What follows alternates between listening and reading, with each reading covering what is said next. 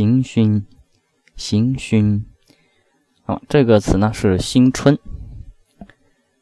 它的谐音呢非常的简单有两种。第二第一个呢是这个新笋就是新的这个竹笋长出来了大家知道春笋嘛就是新的竹笋。那第二个呢是新顺那就是在新春给大家祝福的一句话就是祝大家心想事成然后万事顺利就是新顺。行勋。